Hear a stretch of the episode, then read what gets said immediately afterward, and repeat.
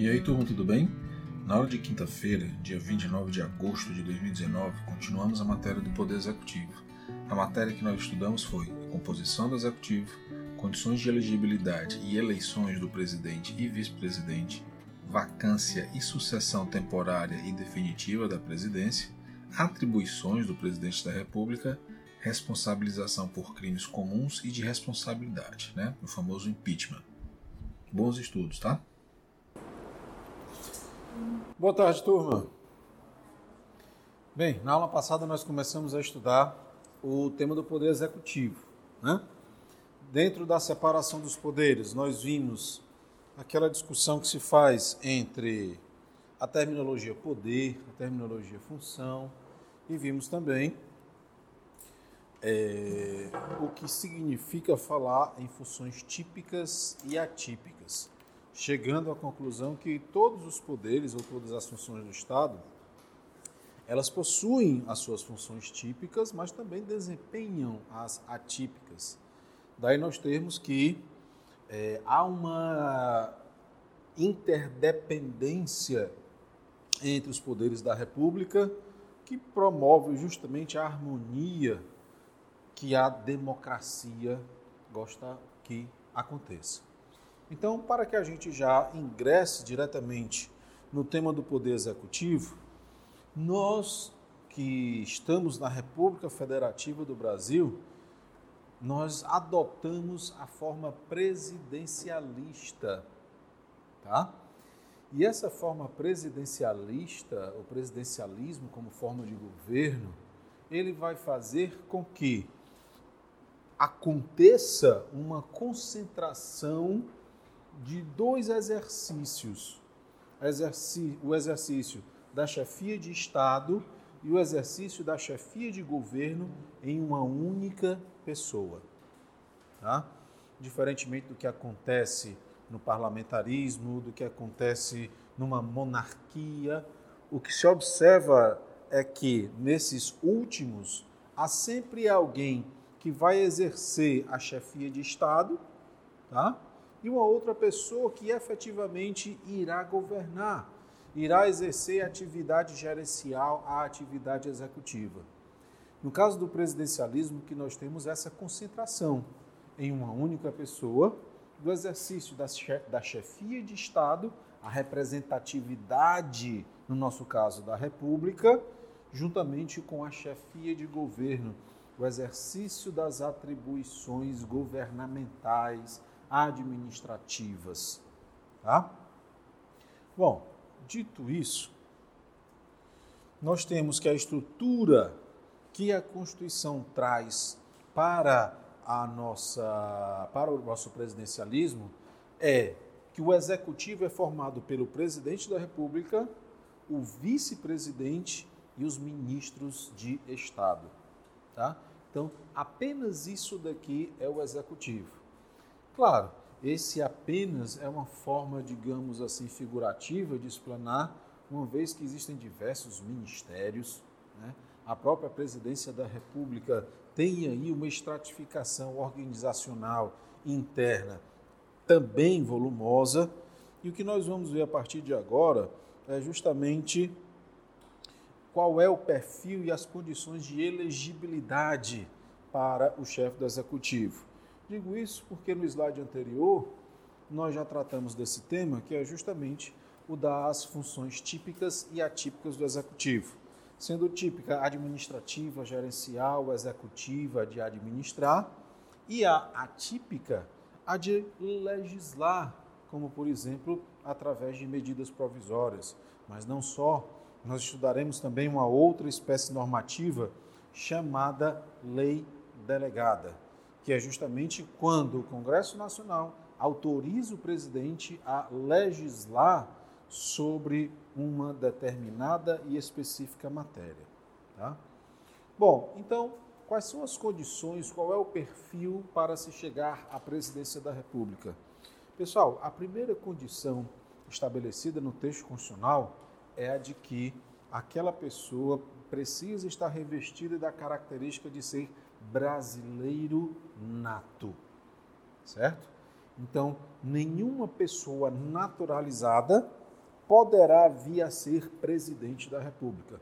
Pode se candidatar a outros cargos, pode se candidatar a prefeito, pode se candidatar a governador, pode se candidatar a deputado federal, a deputado estadual, a senador da República, mas jamais poderá figurar no que nós chamamos de ordem sucessória da presidência da República. Vamos já ver o que, que é essa ordem sucessória. Mas adiantando, são as pessoas que substituem o presidente. Aí o outro critério, pessoal, é o critério etário. Então a Constituição ela exige que para ser brasileiro a idade mínima é a de 35 anos, tá?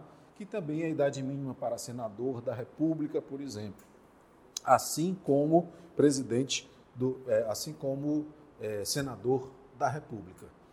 Relativamente aos direitos políticos, esses direitos políticos necessitam estar em pleno gozo, em pleno exercício, o que significa dizer que ele pode votar e pode ser votado. Tá? É o que nós chamamos de direitos políticos ativos e passivos. E, por fim, uma filiação partidária. No Brasil, não existe o que aí se propala algumas vezes como aquela, aquela candidatura independente. Aqui, pelo fato de nós adotarmos a democracia representativa, qualquer pessoa que queira disputar um cargo eletivo e a presidência da República não foge essa regra, vai exigir uma filiação partidária, tá? Então vai precisar que o candidato ele se encontre inserido dentro de uma agremiação política, que ali ele vai externar e vai apresentar as suas ideias para que o partido político, ou chamado também uma coligação, que é um conjunto de partidos políticos, elejam aquela pessoa para disputar a presidência da República. Tá? E como que se dá a eleição, pessoal? A eleição é algo simples, afinal de contas, acredito que todos vocês já tiveram a oportunidade de vivenciar como é uma eleição presidencial. A primeira coisa que se deve destacar é que é um cargo majoritário, tá? assim como para o Senado Federal e, diferentemente, para os cargos do Poder Legislativo, excluindo o Senado, restando, portanto, é, deputado federal, deputado estadual e vereadores. Isso por quê? Porque se elege uma pessoa, aquela mais votada, diferente, diferente do, do, do, da Câmara dos Deputados, no qual são eleitos vários representantes. Aqui, como se trata do sistema presidencialista, é elegido uma única pessoa dentre aqueles candidatos o mais votado. Então, o que, que nós vamos ter? A inscrição em chapa, tá? O que, que é a inscrição em chapa? Significa dizer que o vice, ele integra o candidato à presidência da República. Ou seja, nós não escolhemos o presidente e o vice-presidente. Eu não sei se vocês recordam, mas quando já se discutia o impeachment da ex-presidente Dilma, né? É, muita gente foi e discutir a possibilidade de serem convocadas novas eleições. E por que, que eles argumentavam isso daí? Porque eles diz, diziam que, ah, eu não votei no Michel Temer, eu votei na Dilma. Por isso é necessário convocar novas eleições. Esse raciocínio, do ponto de vista jurídico, ele está completamente equivocado. Tá? Da mesma forma que quando nós votamos nas eleições municipais ou nas estaduais, também para cargos do executivo, nós não votamos no vice, mas nós votamos naquela chapa, nós votamos no cabeça da chapa, o qual implica levar, digamos assim, de carona o seu vice. Então, não há qualquer fundamentação jurídica para aquela época se ter exigido novas eleições por conta de que ninguém votou no Michel Temer. Da mesma forma que nós nunca votamos em nenhum outro vice. Tá? Então, é a Constituição que estabelece esse modus operandi, essa forma de funcionar das eleições. do ponto de vista político, bom, do ponto de vista político, qualquer argumento pode ter sua legitimidade. Né? Mas não é isso que nós estamos preocupados agora, mas sim com a, os aspectos jurídico-constitucionais. Bom, a eleição ela pode acontecer em dois turnos, tá? Quando que ela acontece em dois turnos? Quando no primeiro não tiver o candidato mais votado alcançado a maioria dos votos válidos. Pessoal, quando a gente vota, existem os votos, é, os votos válidos, não é isso? Os branco e os nulos. Os brancos, os nulos, vamos colocar aqui também as abstenções, que não são votos, mas são computados a nível de estudos, tá? O que, que se compreende da maioria dos votos válidos? Aqueles que efetivamente encontram uma destinação.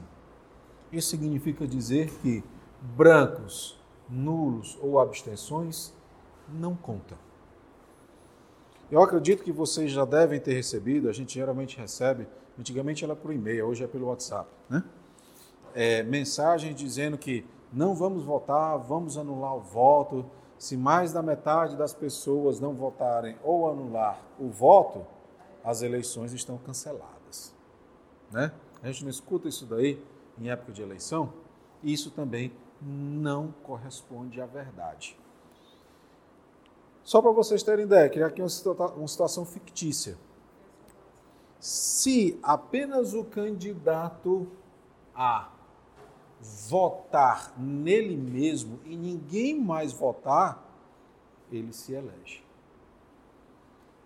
Tá? Não teve mais nenhum outro voto, só o dele, ninguém mais na face da terra daquele estado votou. Ele se elege. O que é mais curioso, a unanimidade. Então, isso daí não existe. Por quê? Porque os votos brancos, os votos nulos e as abstenções não são votos válidos. Eles servem para o estudo. Eles servem para um estudo da justiça eleitoral, para um estudo acadêmico, para um estudo político, para um estudo sociológico, mas para cômputo de votos não tem qualquer serventia. Outra coisa, não leve em consideração que se fala de 50% mais um dos votos válidos. Porque, mais uma vez, mais da metade disso daí, mais um, pode dar um número fracionado. E não existe voto fracionado. Tá? Por isso que o texto legal vai dizer mais da metade dos votos válidos. Agora, se não alcançar mais da metade dos votos válidos, vamos supor o candidato A, B, C e D. O A obteve 30% dos votos, o B 25%, o C 10% e o D 5% dos votos válidos. O que, que a Constituição vai dizer? Elege em segundo turno, com maioria simples, a disputa entre os dois mais votados. Então, nós temos aqui uma distinção do primeiro para o segundo turno. Para que eu seja considerado eleito em primeiro turno, eu preciso da maioria absoluta dos votos válidos. Ou seja, esse A ele precisaria de mais da metade dos votos válidos. Tá?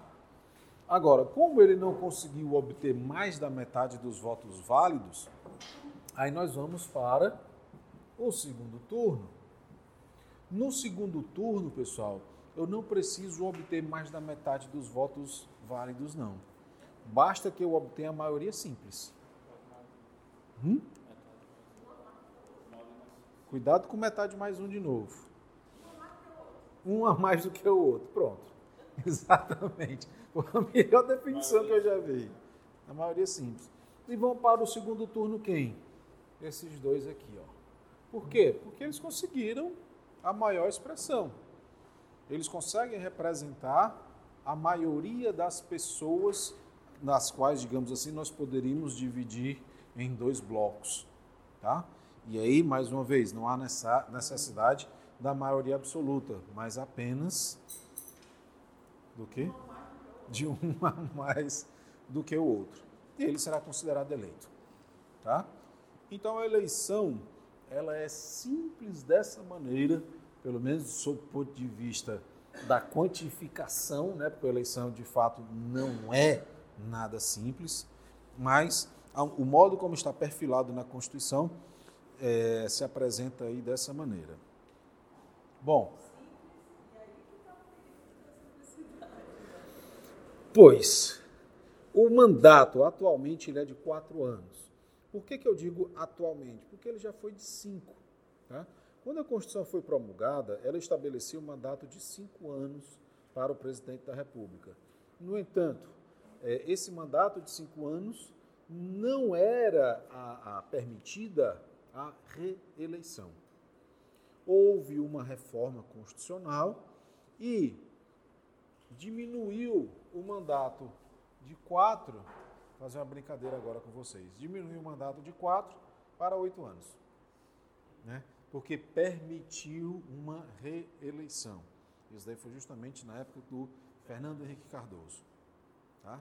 Então, diminuiu um ano do mandato, o que foi interessante, porque afinal de contas houve aí uma identidade entre os mandados, mandatos perdão, dos parlamentares.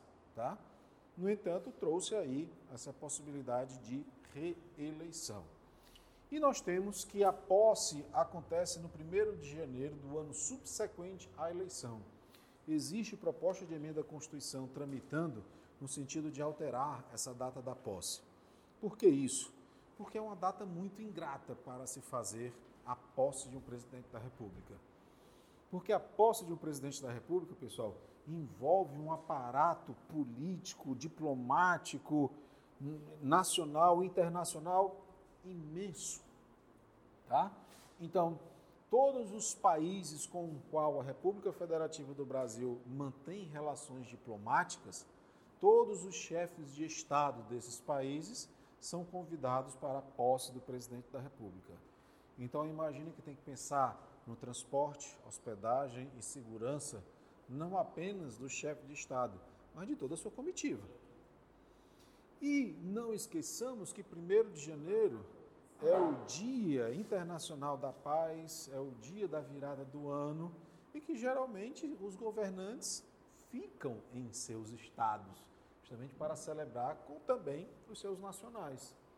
Então, existe PEC no sentido de modificar essa data do 1 de janeiro para uma outra subsequente.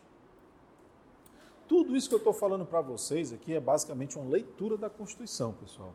E é, essa parte da presidência da República, do Executivo, ela é extremamente simples, extremamente linear como nós temos aqui também a questão da linha sucessória da presidência da República. O que é a linha sucessória? É quando existe a vacância da presidência da República.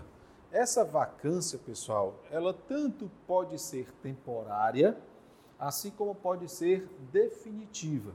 O que, que é a vacância temporária?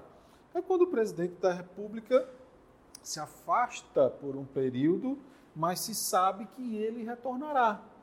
Como, por exemplo, quando ele sai em alguma missão para o exterior, quando ele adoece, por exemplo, aí o que acontece? O vice assume. O vice é o primeiro ali na linha sucessória, mas sabe-se que o presidente retornará. Vamos imaginar o seguinte: o presidente adoece, o vice está em viagem internacional. Quem que vai assumir a presidência da República? Segundo a Constituição, o presidente da Câmara dos Deputados. Mas o presidente da Câmara dos Deputados está, digamos assim, fazendo viagens oficiais e não assumiu a presidência da República. Aí será convocado quem? O presidente do Senado que se por algum motivo não, também não conseguir assumir, ficará, portanto, o encargo nas mãos do presidente do Supremo Tribunal Federal. Tá? Então, essa daí é a, a linha sucessória da presidência da República. Tanto na, na, no aspecto temporário, assim como definitivo, essa é a ordem que deve fielmente ser observada.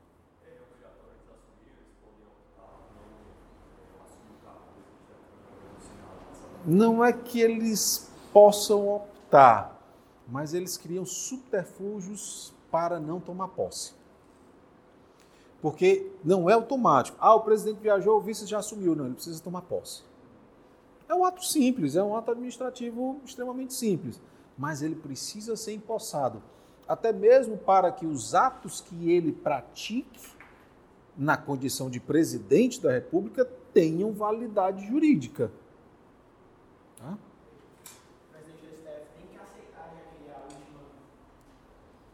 Todos têm que aceitar.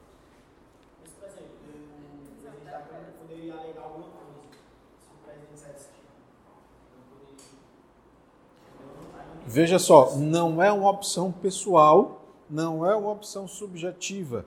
Se eu for presidente da Câmara, não sou eu quem assume assumir ou não. Tá? É, o, é uma atribuição do cargo, não é uma atribuição da pessoa. Então, quem assume é quem está na presidência da Câmara, ou na presidência do Senado, ou na presidência do Supremo. Não se trata de opção, ah, eu quero assumir, vai, me arranje aí. Não, não é nada disso. Tá? Então, se eu estou naquela condição, e se a condição eh, se materializou, aí eu sou obrigado, pelo mandamento constitucional, a assumir a presidência da República. Tá? E aí o que acontece, pessoal? O mandato, como nós já sabemos, ele é de quatro anos.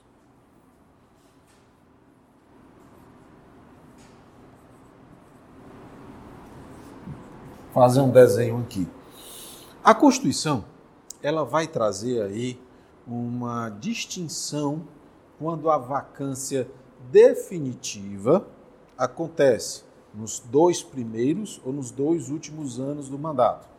O que, que é a vacância definitiva? Nem presidente, nem vice existem mais. Vamos pegar a nossa história recente. Vamos supor que o presidente Dilma sofreu impeachment, assume o vice, o Michel Temer. Ele assume em caráter definitivo o vice deixa de ser vice e passa a ser presidente da República. Até quando? Até terminar o mandato, até morrer, até renunciar, até sofrer o impeachment. Tá? Então, ele assume para terminar o mandato. Mas vamos imaginar que ou ele morreu, ou sofreu impeachment, ou renunciou. Quando o presidente e vice não estão mais presentes à presidência da República, acontece o que nós conhecemos como vacância definitiva. Tá? É a chamada vacância definitiva. Ou seja, o executivo não contém mais ninguém. Aí, claro, nós vamos para a linha sucessória. Quem é que vai assumir? O presidente da Câmara. Mas será que ele será o presidente da República até o final do mandato? Hum? Ele foi eleito para isso? Não. Ele não pode. Isso, só substituir. Eu pensei aqui numa hipótese que ele ficaria até o final do mandato. Vamos supor que o presidente vice morrem uma semana antes, ele assume e vai ficar até o mandato. Afinal de contas, a posse vai acontecer uma semana depois, não há tempo de convocar novas eleições. vice assumiu depois da posse, mas se o presidente é eleito, mas antes de tomar posse, ele o vice assume mesmo antes de tomar posse ou é novas eleições? Vamos lá. Vamos, primeira coisa, no caso do Tancredo Neves, estávamos sob a égide, a vigência da Constituição de 1967. emendada em 69 pela emenda número 1. Naquele caso, o presidente não tomou posse, o Tancredo não tomou, mas o Sarney tomou. Então, o Sarney tomou posse como presidente, que era o vice, o que não afastaria, se o Tancredo tivesse tomado posse, a sua condição de ser o presidente da República. Tá? Então, não há um impedimento ou não há a obrigatoriedade dos dois tomarem posse no mesmo dia. Mas se hoje, na Constituição de hoje, hum. não. É diferente. Se o presidente é eleito em outubro, né? E antes da posse de eleito, ele vai morrer em novas eleições? Aí sim. Aí sim. Nesse caso, sim. Esse não assume. Não, não assume não. Tá? Porque o, o candidato eleito era o cabeça da chapa. Certo? Então vamos lá, ó. Se a vacância, pessoal, acontecer nos dois primeiros anos do mandato, ou seja, nesse período aqui, que, que a gente vai ter? Ó? Eleição direta no prazo de 90 dias. Eleição direta em 90 dias. Como serão essas eleições? Igual a qualquer outra. Tá? Igual a qualquer outra. Aliás, não será tão igual, porque afinal de contas. Vai ser só para presidente. É, só para presidente e vice, e num prazo maior do que as eleições atuais. As eleições atuais elas, elas acontecem em 45 dias. Antes era extremamente cansativo né, o período eleitoral. E caro, caríssimo. Gente, eleição é um negócio absurdamente caro.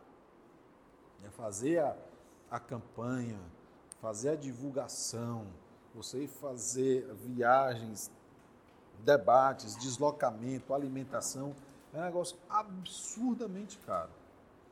Então, se a vacância definitiva acontecer nos dois primeiros anos do mandato, eleições diretas no prazo de 90 dias.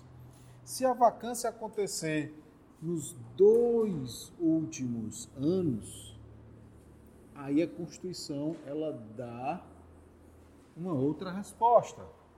Nós teremos eleições indiretas, tá?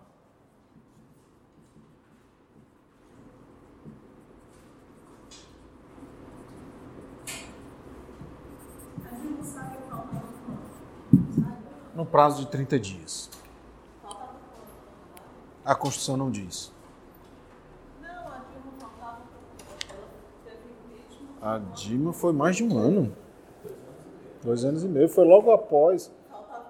Ela tomou posse, eu acho que um ano depois foi instaurado o impeachment. E poucos meses depois ela, ela foi empichada, foi impedida, né?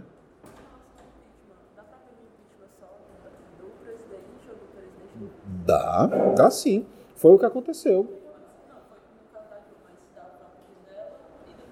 Sim.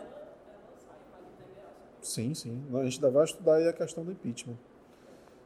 O impeachment ele pode acontecer nas hipóteses do artigo 85 da Constituição, que são os crimes de responsabilidade. Tá? Então, se a pessoa cometeu aquele crime de responsabilidade, ela poderá sofrer impeachment. Amanhã é aniversário do impeachment, é?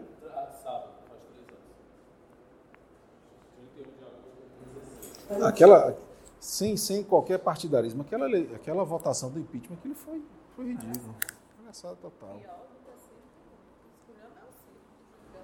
É, porque ali não é momento de campanha. Exatamente. Faltou seriedade, faltou compromisso.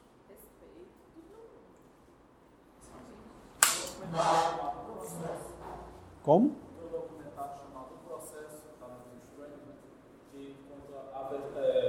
Faz um documentário do lado do impeachment. Ah, interessante a visão.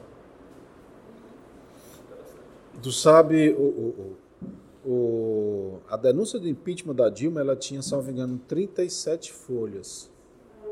Sabe quantas tinha do Collor?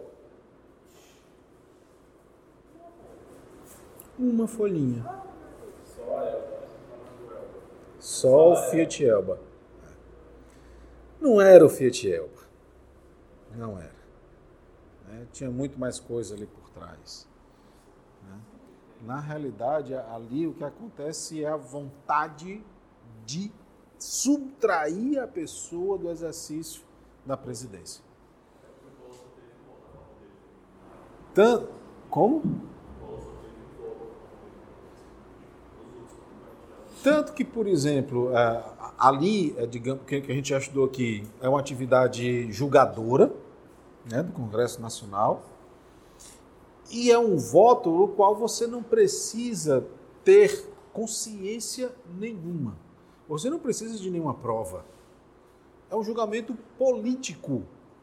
É porque eu gosto ou porque me favorece ou é porque eu não gosto e me desfavorece. É sim ou não. Eu não preciso estar, como o juiz precisa, estar vinculado às provas. Não preciso disso. Mas diga lá, grande. O vice não pode ser né? Pode. Se ele cometer crimes de responsabilidade, pode. Ele, ministros do Supremo, podem sofrer impeachment. Bom, aí nós temos, portanto, isso daqui, né? Se a vacância definitiva acontecer nos dois primeiros anos, teremos eleições diretas no prazo de 90 dias. Se a vacância definitiva acontecer nos dois últimos anos, eleições indiretas no prazo de 30 dias. Vai ser mais rápido isso daí. Já está acabando o mandato. Em qualquer das situações, os eleitos vão apenas terminar o mandato. Tá? Seja na vacância definitiva nos dois primeiros ou na vacância definitiva nos dois últimos anos. Pessoal, como vocês imaginam que são eleições indiretas? E quem pode se candidatar?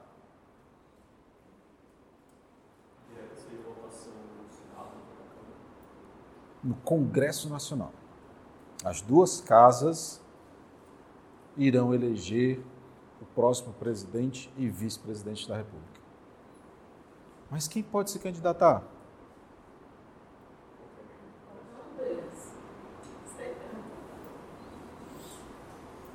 A Constituição não mudou isso daí. Qualquer das pessoas que seja brasileiro nato, tenha mais de 35 anos, esteja em pleno gozo dos seus direitos políticos e com filiação partidária. Sim. Cuidado, porque muitas vezes, quando se estuda isso daqui e se fala em eleições indiretas pelo Congresso Nacional, a ideia que nós temos é que os candidatos sairão de dentro do Congresso Nacional.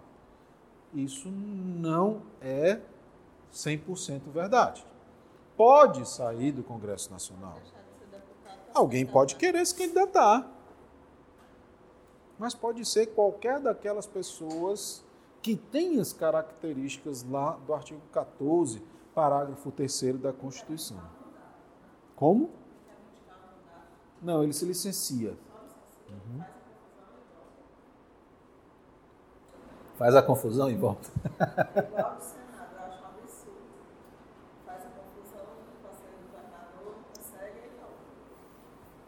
É mais ou menos, é mais ou menos isso daí. Bom, e aí nós temos a questão da criminalização do presidente da República. O presidente da República ele pode responder por dois motivos: por crimes comuns, tá? E por crimes de responsabilidade. O que são crimes comuns? Roubo, furto, homicídio. É um crime que qualquer pessoa pode cometer. É algo comum que não exige nenhuma especialidade, nenhuma habilidade, nada de especial para o seu cometimento. E os crimes de responsabilidade são aqueles apontados no artigo 85 da Constituição. Alguém tem a Constituição que possa ler para a gente? O 85, por gentileza. Artigo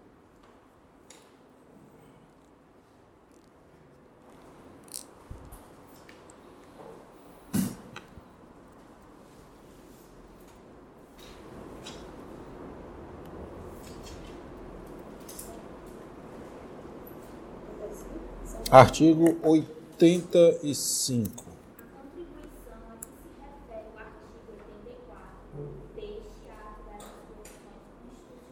Tá. Esse daí é o 85 do ADCT, tá? Do Ato das Disposições Constitucionais Transitórias. Isso.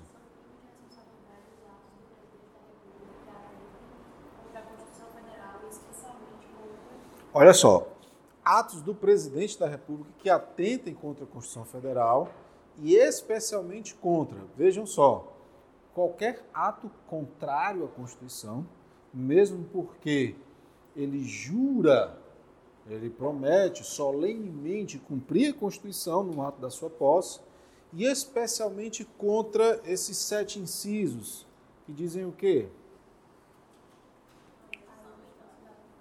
A existência da União, aí o livre exercício do poder legislativo, do poder judiciário, do Ministério Público e dos poderes constitucionais das unidades da federação.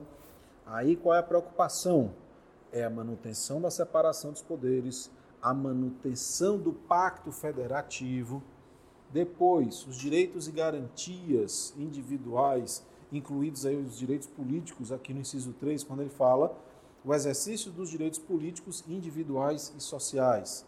Depois, a segurança interna do país, a probidade na administração, a lei orçamentária, o cumprimento das leis e das decisões judiciais. Tá? A Dilma caiu aí nessa, salvo engano, foi na lei orçamentária, né? porque se falou da questão das pedaladas fiscais. Esses crimes serão definidos em lei especial, a lei do impeachment, que é anterior à Constituição, que estabelecerá as normas de processo e julgamento. Então, é a lei que define qual é o procedimento que se adota quando qualquer cidadão oferece denúncia em desfavor do presidente da República. Isso significa dizer que qualquer pessoa, sob a condição de cidadã, pode ofertar uma denúncia contra o presidente da República. Ah, mas eu, eu, sou, uma, eu sou a única pessoa, isso nunca irá para frente. Quem decide se vai para frente é a Câmara dos Deputados. Tá? Ah, mas eu tenho certeza de um, de um desse crime, só não tenho como comprovar. Não tem problema. Você pode indicar onde as provas podem ser obtidas. Tá? O que acontece, pessoal, é que o presidente da Câmara é quem decide se aquela denúncia será recebida, apurada, processada. Tá? Todos os presidentes tiveram pedidos de impeachment. Todos. Isso não é algo extraordinário, fora do comum, não.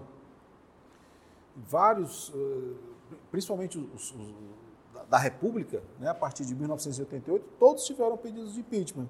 Só que a grande maioria não prosperou. Então, a partir do artigo 86, nós temos a tramitação do processo de impeachment, que é esmiuçada na lei que regulamenta esses dispositivos. Então, vejam só. Admitida a acusação contra o presidente, olha só esse quórum, por dois terços da Câmara dos Deputados. É um quórum elevadíssimo, é uma exceção às deliberações que a Constituição estabelece. Isso por quê, pessoal? Porque o artigo 47 da Constituição, ele vai dizer qual é, via de regra, o quórum para as deliberações. Salvo disposição constitucional em contrário, a não ser que a Constituição diga de outra forma, diga de uma maneira diferente, as deliberações de cada casa e de suas comissões serão tomadas por maioria dos votos, presente a maioria absoluta de seus membros. Já até vimos o que, que significa, não é? Maioria simples e maioria absoluta. Isso daqui é maioria simples, ou seja, é a maioria de uma maioria. No caso do impeachment, é uma exceção da forma como o artigo 47 prevê, quando ele diz que a admissão da acusação somente quando se dá por dois terços dos 513. Nem mesmo para propor emenda à Constituição se exige tanto, né, que é um terço da Câmara. Assim como para aprovação de uma PEC, que é de três quintos dos ali presentes. Então, admitida a acusação por dois terços da Câmara, será ele, o presidente, submetido a julgamento perante o STF nas infrações penais comuns, os crimes comuns, ou perante o Senado pelo cometimento dos crimes de responsabilidade, aqueles que nós vimos lá no artigo 85. Tá? Então, ele poderá ser julgado juridicamente e poderá ser julgado politicamente. Quem julga juridicamente? O Supremo. E politicamente, o Senado. Então, a Câmara dos Deputados, ela é, digamos assim, a casa que faz o exame da admissibilidade da denúncia. Tá? Mas vejam só, o fato, meus amigos, da Câmara dos Deputados não admitir uma acusação em desfavor do presidente da República, afastando, portanto, a possibilidade do Supremo Tribunal Federal vir a julgá-lo, isso não significa uma automática absolvição, não. Só significa dizer que ele poderá ser processado e julgado depois, quando deixar de ser presidente da República. Que é o que está acontecendo com o Temer. Tá? E é o que pode acontecer com qualquer presidente. Então vejam, aí nós temos o poder legislativo exercendo uma espécie de filtro político, afinal de contas a Câmara é uma casa política, e, de certa forma, promovendo uma estabilidade. Só, não, não vai ser julgado por isso daqui agora não. Depois, quando o mandato terminar, pode ser julgado aí à vontade, não tem problema. Mas agora não é o momento político, não é o momento econômico, não é o momento social. Então, é preferível fazer com que esse evento aconteça num futuro, ou próximo ou distante. Tá? Agora, é claro, pelos crimes de responsabilidade, isso não irá fazer qualquer. É, não, não vai trazer a possibilidade de, uma vez terminado o mandato, ele sofrer impeachment. Isso daí não vai produzir resultado algum. Tá? Parágrafo 1. O presidente ficará suspenso de suas funções Inciso 1.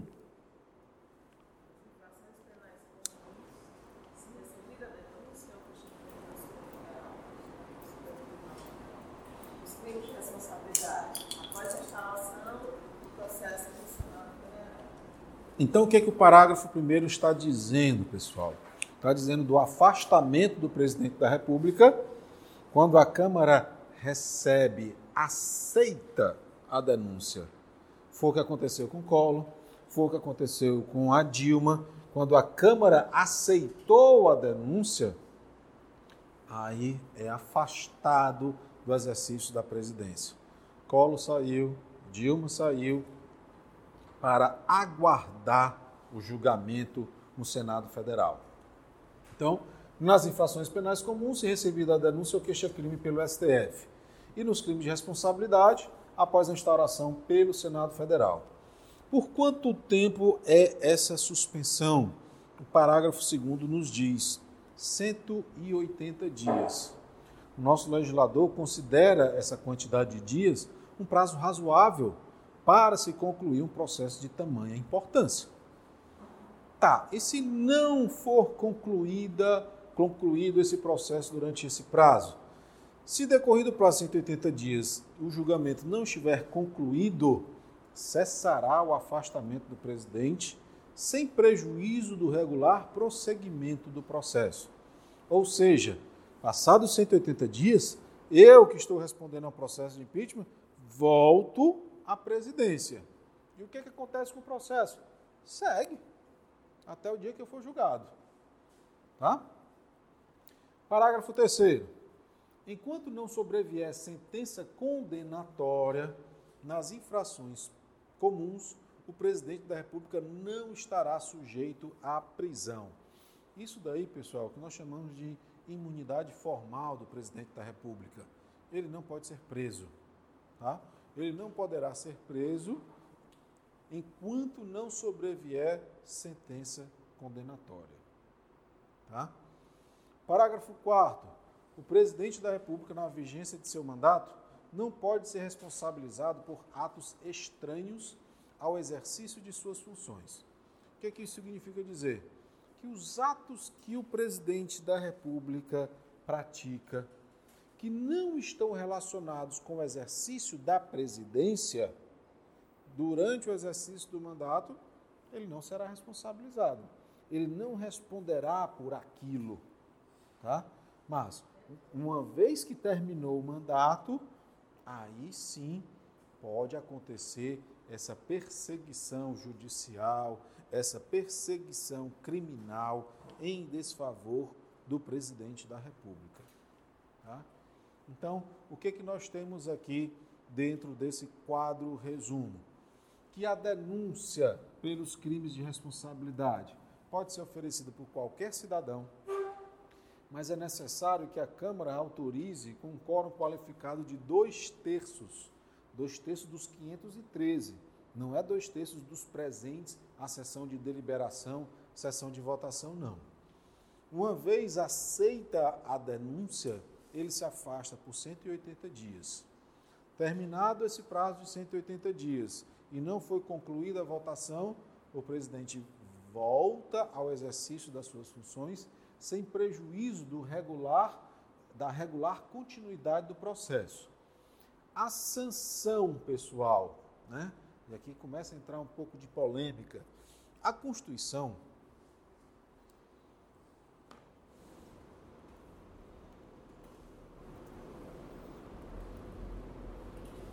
A Constituição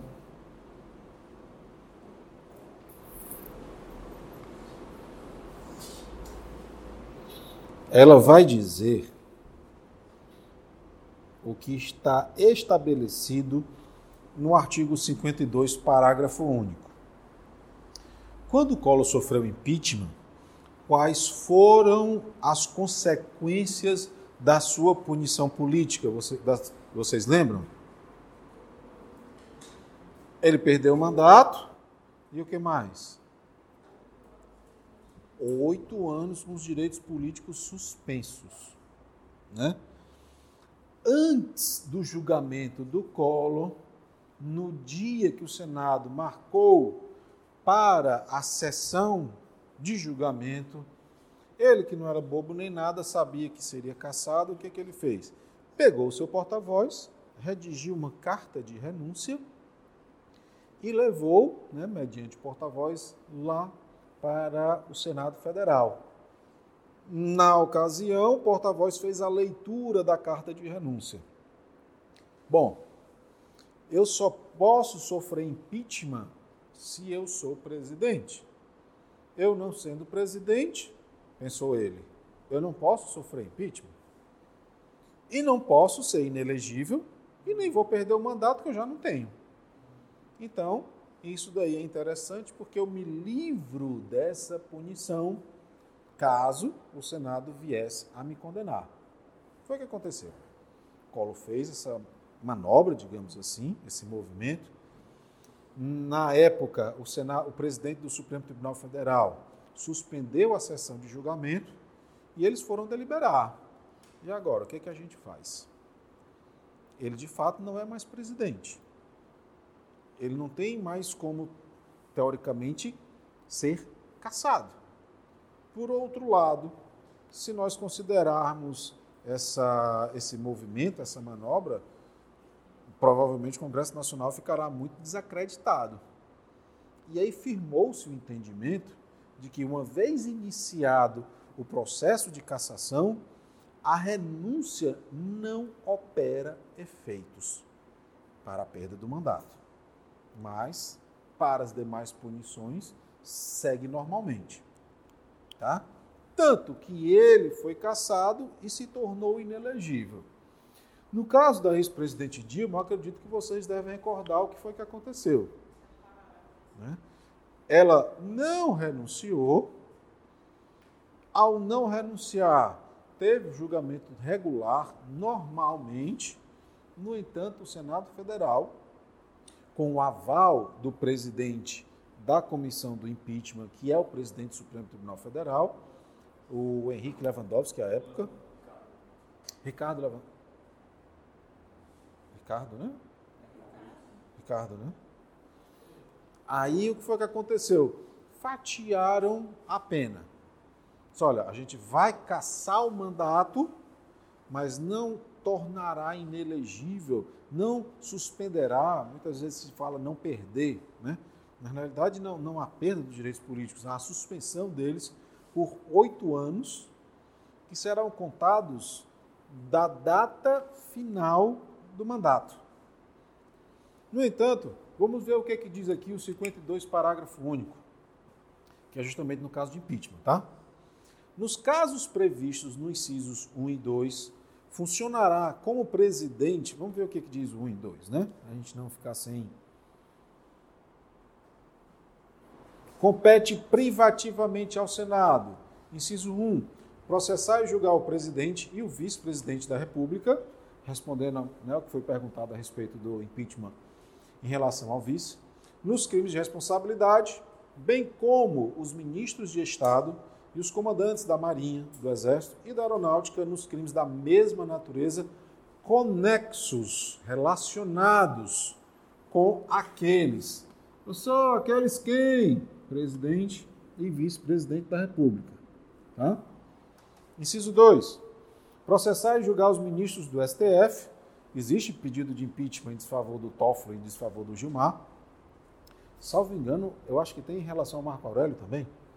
Processar e julgar os ministros do STF, os membros do Conselho Nacional de Justiça e do Conselho Nacional do Ministério Público, o Procurador-Geral da República e o Advogado-Geral da União nos crimes de responsabilidade. Então, nós temos aqui a competência do Senado Federal para julgar essas pessoas quando do suposto cometimento dos crimes de responsabilidade. E aí vamos agora para o parágrafo único. Nos casos previstos nos incisos 1 e 2, repetindo, impeachment de presidente, vice, comandantes das Forças Armadas, ministros do Supremo, é, conselheiros do CNJ, do CNMP e Advocacia Geral da União, funcionará como presidente o do Supremo Tribunal Federal, presidente do Senado Federal na sessão de julgamento. Limitando-se à condenação, ou seja, a condenação vai ser o quê? Que somente será proferida por dois terços dos votos do Senado Federal, quórum também elevado, a perda do cargo com inabilitação por oito anos para o exercício de função pública sem prejuízo das demais sanções, sanções judiciais cabíveis. É, se nós observarmos e interpretarmos esse dispositivo literalmente, nós temos aqui uma adição, né? Perda do cargo com inabilitação.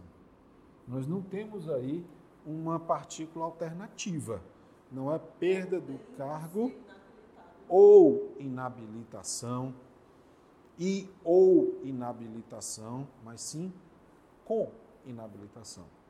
No entanto, né, estava presidindo né, o presidente do Supremo Tribunal Federal, que tem ah, o compromisso constitucional de guardar a Constituição, de interpretar a Constituição, e entendeu, junto com os seus pares do Senado, no momento, que existia né, a possibilidade de se fragmentar a sanção. Né. O que até o próprio Collor, à época, quando a Dilma foi caçada, suscitou impedir a anulação do seu julgamento, porque na época dele isso daí não foi observado nem sequer se cogitou essa, essa interpretação, digamos assim, mais favorável ao acusado.